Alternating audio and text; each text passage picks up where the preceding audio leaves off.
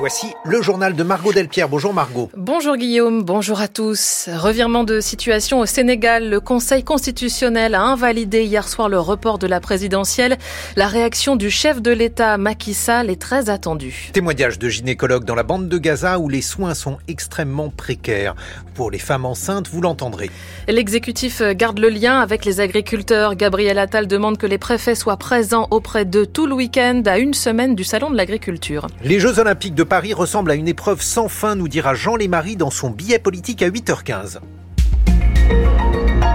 Comment va réagir Macky Sall? Le président sénégalais voulait le report de l'élection, il l'a annoncé il y a deux semaines, et le Parlement a fixé comme nouvelle date le 15 décembre au lieu du 25 février initialement. Mais hier soir, le Conseil constitutionnel a annulé ce report, à l'origine de l'une des plus graves crises politiques traversées par le pays depuis son indépendance. À Dakar, Théa Olivier.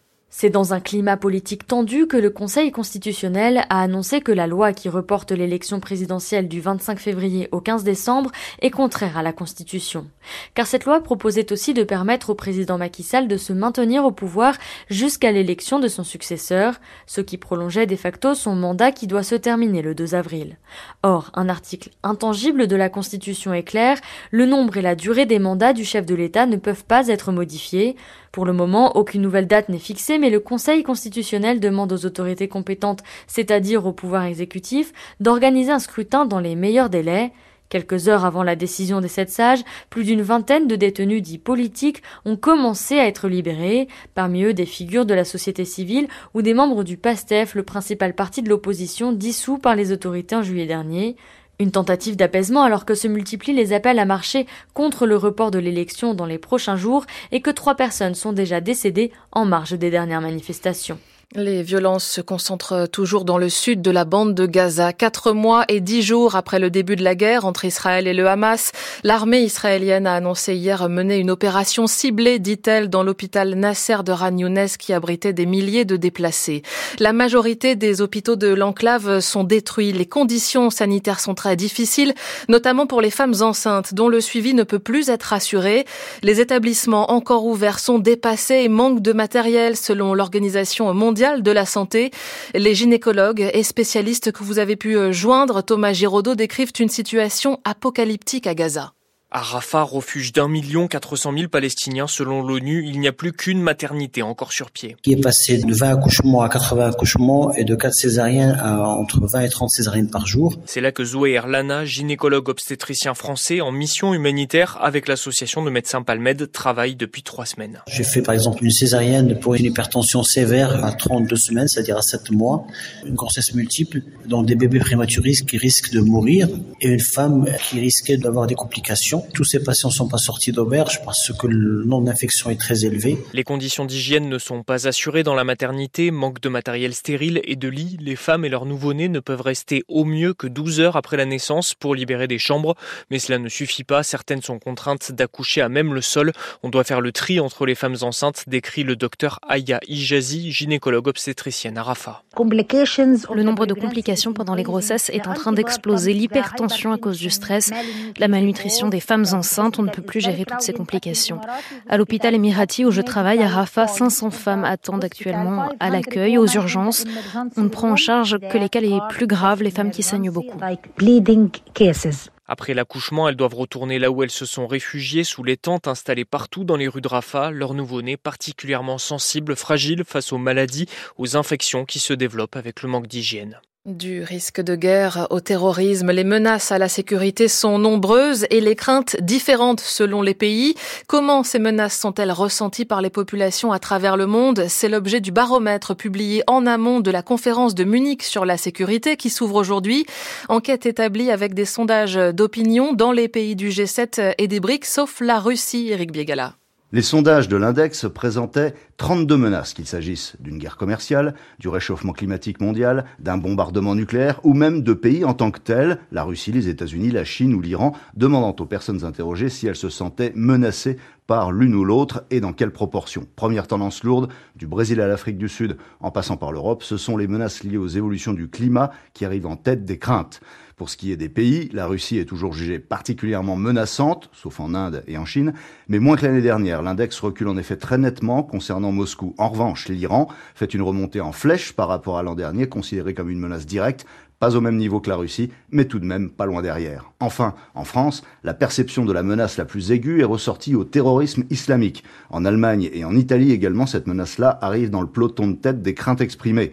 Explication possible, ces sondages d'opinion ont été conduits quelques jours ou quelques semaines après l'attaque du Hamas le 7 octobre, une opération terroriste qui avait fait 1200 morts. La Russie toujours euh, menaçante et à l'intérieur du pays, la répression s'aggrave. Oleg Orlov, 70 ans, l'ex-dirigeant de l'ONG Mémorial, lauréat du prix Nobel de la paix, est un opposant emblématique. Il sera jugé à partir d'aujourd'hui à Moscou pour avoir dénoncé la guerre en Ukraine. En première instance, Oleg Orlov avait écopé d'un jugement considéré comme clément, une peine d'amende, mais ni lui ni le ministère n'ont voulu en rester là. Le voici donc de nouveau devant le tribunal et cette fois, il risque la prison, Sylvain Tronchet.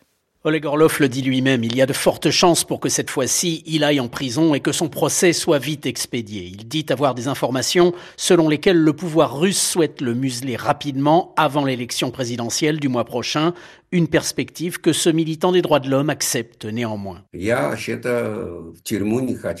Je n'ai pas vraiment envie d'aller en prison. J'aimerais l'éviter, mais je n'ai pas le choix. Toute ma vie, je me suis battu. Si j'arrête la lutte maintenant, c'est comme si j'effaçais ma vie. Une partie de cette vie, Oleg Orlov l'a passé à documenter les crimes commis par l'État sous l'Union soviétique, quand cela était encore possible. Pour lui, on peut établir un parallèle entre la Russie de 2024 et la répression sous l'Union soviétique. Certains prisonniers politiques sont aujourd'hui soumis à des traitements très cruels dans les camps. De fait, on les tue. En termes d'échelle, on n'a pas encore atteint le niveau de la répression sous Staline, mais on dépasse déjà l'époque de Brejnev. Si Oleg Orlov continue la lutte et ne se tait pas, c'est qu'il en est persuadé. La liberté deviendra la règle en Russie, affirme-t-il. Tandis que sur le front dans l'est de l'Ukraine, les troupes de Kiev et de Moscou se livrent des combats acharnés à Avdivka, selon l'armée ukrainienne. Volodymyr Zelensky dit faire tout son possible pour sauver ses troupes là-bas. Le président ukrainien, après Berlin, arrivera ce soir à Paris pour signer des accords de sécurité bilatéraux. Le dépouillement continue en Indonésie. Plus de la moitié des bulletins ont été ouverts et le ministre de la Défense, Prabowo Subianto, un ancien général au passé militaire controversé, arrive largement en tête de la présidentielle selon la commission électorale. Le Parlement grec a dit oui hier soir au mariage homosexuel et à l'adoption d'enfants par des couples de même sexe, réforme sociétale majeure portée par un Premier ministre conservateur. 8h08 sur France Culture, la suite du journal de Margot Delpierre. Le Premier ministre Gabriel Attal demande au préfet de se rendre au contact des agriculteurs tout le week-end. Oui, dans le but de poursuivre le dialogue avec eux et d'accélérer la mise en œuvre des mesures gouvernementales, précise Matignon. Certes, les principaux blocages ont été levés après les annonces, mais des actions perdurent. Hier encore, par exemple, devant le château de Chambord. Les syndicats maintiennent la pression à une semaine de l'ouverture du salon de l'agriculture. Alors l'exécutif se montre aux petits soins, Rosalie Lafarge. Les jeunes agriculteurs et la FNSEA reçus mardi à Matignon, la coordination rurale et la Confédération paysanne à l'Élysée mercredi, hier Gabriel Attal chez des éleveurs de la Marne, l'exécutif a un message à faire passer. Vous voyez que ça avance au niveau national, au niveau local. Le Premier ministre liste ce qui est déjà fait, ce qui est en cours et ce qui va nécessairement être plus long. L'important, c'est que sur ces chantiers-là qui mettent un peu plus de temps, ils puissent mesurer et voir qu'on avance et qu'on progresse. Je pense que l'important, c'est de maintenir toujours le dialogue à la fois parce que nous, on a besoin pour prendre les bonnes décisions, mais aussi parce qu'il faut qu'on puisse rendre des comptes et montrer que sur ces chantiers, ça progresse. Mais il n'y a pas que les agriculteurs qui maintiennent la pression. Les oppositions politiques aussi, avec des échanges parfois tendus à l'Assemblée, ici entre le député Lyotte Pierre Morel à l'huissier et le ministre de l'Agriculture Marc Fesneau. Des femmes et des hommes se battent aujourd'hui et vous disent on ne peut plus accepter ce qui se passe. Bougez-vous. Vous êtes député depuis un certain nombre d'années. Qu'avez-vous fait, vous, de votre côté? Nous, nous travaillons à la simplification concrètement. Nous, nous avons travaillé à la modification du plan loup. Et nous, nous battons au niveau européen, par exemple, sur les jachères. Donc je vais pas recevoir des leçons de votre part. La semaine prochaine, prochaine, Emmanuel Macron va poursuivre ses consultations des syndicats agricoles habituelles avant le salon, mais un conseiller gouvernemental l'admet déjà. Personne ne doute de la difficulté qui attend le président porte de Versailles. Il y est habitué, relativise un de ses proches, rappelant tout ce qu'il a déjà essuyé sur place depuis 2017, du jet d'œuf aux insultes en passant par les avertissements. Entendez la colère du monde agricole, monsieur le président. Il nous faut des réponses absolument aujourd'hui.